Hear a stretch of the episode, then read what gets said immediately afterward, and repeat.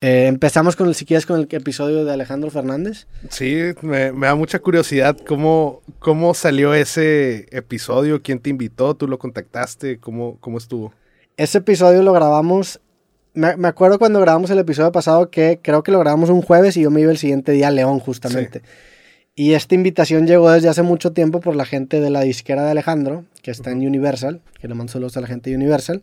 Y desde hace varios meses nos estaban contactando para ver si armábamos este episodio de Creativo con Alejandro. Obviamente yo estaba muy interesado en armarlo. La neta es que era de estas personas que tenían el radar de, de armar creativos y pues es de los pues de los intérpretes más famosos de la música mexicana, ¿no? Y tiene este, esta familia increíble y este legado bien cabrón, tanto de su padre Vicente Fernández como ahora de su hijo Alex Fernández. Entonces esta dinastía que ha sido muy popular en, en, la música mexicana y pues grabar con él para mí eh, era algo que me emocionaba mucho.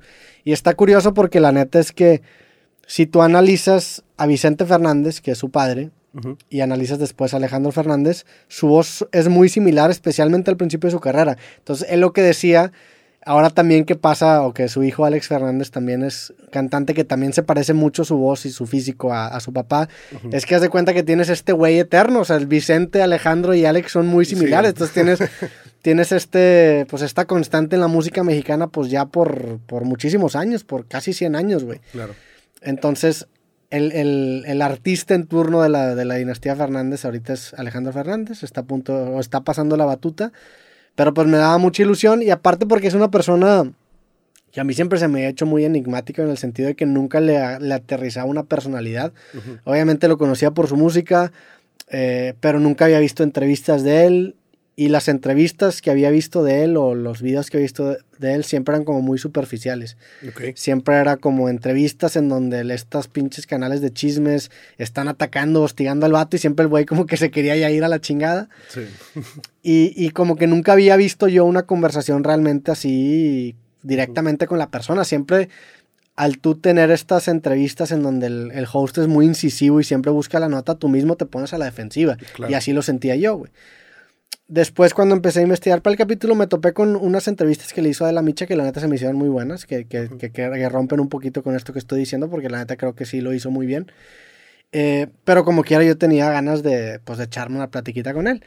Entonces fuimos a León, Guanajuato después de todos estos meses. Digo, ahí estaba agendado en el calendario, pero pues del dicho al, del dicho al hecho hay mucho trecho, como dicen, ¿no? o sea, ya para que, se, ya que se haga es diferente. Entonces esto estaba agendado ya hace varios meses, güey. Y conforme se empiezan a acercar la fecha, pues no me cancelan, no me cancelan, no me cancelan. De que no, pues esto se va a armar. Al punto en el que una semana antes ya se confirmó todo, conseguimos los vuelos, el hotel, ya teníamos todo aterrizado. Y pues nos vamos allá a León. Llegamos a León. Se fueron un viernes. Nos fuimos un, creo que fue un jueves, si no me equivoco. Pues, Porque aprovechamos justamente esta ida a León para grabar otros episodios. Entre ellos con Vicente Fox, que no ha salido el episodio, pero va a salir en estas próximas semanas. La segunda parte, que después hablaremos de esa segunda parte porque la neta es que sí también tenía muchas ganas, pero primero llegamos a la Hacienda Fox, estuvimos unos días ahí, grabamos con, con Vicente y después de eso nos, nos aventamos, eh, porque la Hacienda Fox está lejos de, la ciudad de León, hace cuenta está como una hora, está en la carretera, está en un lugar a las afueras de León. Y el palenque, que era donde iba a cantar eh, Alejandro Fernández, está en el Mero León. Entonces salimos de la hacienda, agarramos un taxi, hicimos como una hora y llegamos al hotel. En ese día que llegamos al hotel, Alejandro tenía una, función en el palenque. Eh, tenía, lo, habían contratado en el Palenque de León, que es un artista que va regularmente a todos los palenques en México, a los grandes, y el de León en especial, que es de los más grandes. Y tiene una fecha el viernes y una fecha el sábado. Entonces llegamos el viernes, y vamos al concierto del, del, o al palenque el viernes, nos ponemos hasta la madre, empezamos a tomar whisky. Yo, ahí, ahí todavía no conocía a Alejandro. Este, empezamos a tomar whisky y justo antes de que él saliera, me dicen los de, los de Universal que obviamente en chinga. Vamos al, al, al, al backstage del, del, concierto de Alejandro.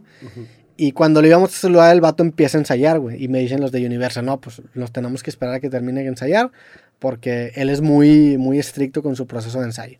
Y pues en el ensayo están todos los mariachis, porque es un cuarto, la neta, muy chiquito en, el, palenque de, de, León.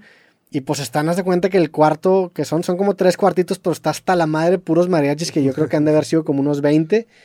Y pues todos tocando todos sus instrumentos y el vato cantando ya a capela algunas de sus canciones mientras ensaya, güey. Entonces el ensayo duró como media hora, 20 minutos. Yo estaba sentado en un sillón, entonces no lo podía ver bien porque había una pared que me tapaba, pero ahí estaban todos los mariachis. Termina, termina el, o los charros, creo que son mariachis, o charros, no sé, no le quiero cagar. Una disculpa si la cagué. Según yo son mariachis o charros, no lo sé. Soy un ignorante.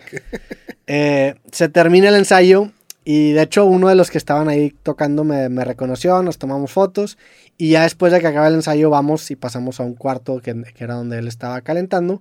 Y lo saludo, platicamos con él así como 5 o 10 minutos porque ya estaba a punto de salir y me topó a su hijo Alex allá lado. Entonces ya platicamos.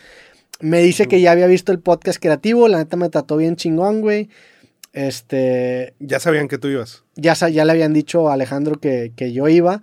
Y de hecho Alejandro aceptó. Ok. Ya, ah, bueno, así me la contaron a mí los, los de Universal. Me dijeron, mira, le ofrecimos varias opciones y la neta es que tu proyecto le interesó mucho por el estilo que tú tienes. Así me la vendió Universal y pues chido, así es la historia que yo, me, que yo voy a seguir contando. Confiamos que sí. Y, y, me lo confirmó Alejandro porque la neta me dijo, no, sí, él había visto el capítulo que había grabado con Marcelo Brad okay. recientemente.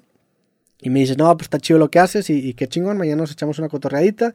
Lo saluda en chinga, saludé a su hijo, me le, le presenté a su hijo que también estaba como a punto de de, sí. de salir al escenario eh, en, en, el vestidor. Salimos de, de, del vestidor, nos vamos a nuestros lugares que están ahí en el palenque y en lo que llegamos a nuestros lugares y nos sentamos ya estaba el hijo cantando, o sea, estaba nada de empezar. Okay. Y pues me identifiqué mucho con el hijo porque el güey se veía nervioso y, y, es bien cabrón, la neta. Sí. O sea, me recordó mucho a, a, pues, a estas anticipaciones que te dan la primera vez que te presentas en, en frente de un público que no necesariamente viene a verte.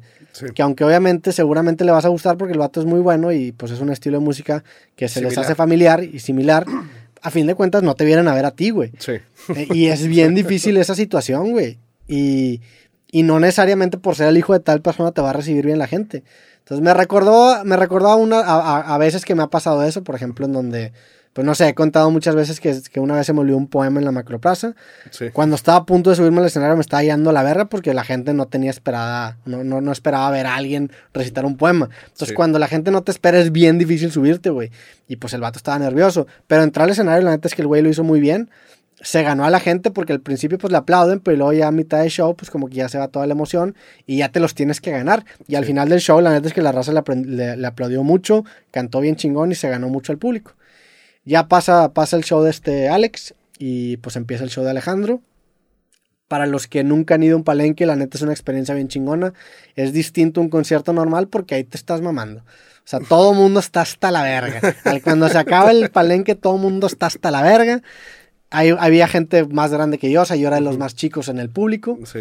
Había de 35 para arriba, la, la gran mayoría de la audiencia. Un chingo de señoras Un aventando chingo. rosas y, y vatos en su madre de tequila. Y es un ambiente bien chingón, güey, porque es un escenario eh, circular. Ok. Este. Tú, tú y yo fuimos a, a la de, a la de freestyle, ¿no? A la A de, God Level. A God Level. Sí. Bueno, haz de cuenta que el domo care igu- igualito, pero en León, Guanajuato, pero un poco más grande. Pero el, mismo, el mismo formato. Sí. Entonces, circular, hay raza viéndote en 360. Sí. Y pues es una interacción muy cabrona, güey. Se siente, se siente, se siente muy distinto la relación con el artista, porque incluso cuando tú vas a ver un concierto estás acostumbrado a ver al artista hacia arriba, porque está el escenario hacia arriba. Aquí está hacia abajo, güey. Sí. Está bien verga, la neta me la pasé, me sorprendió gratamente. Y se siente que está bien cerca todo, ¿no? Sí, La- güey. Las personas del otro lado y todo. Sí, incluso en los lugares más lejanos Sí.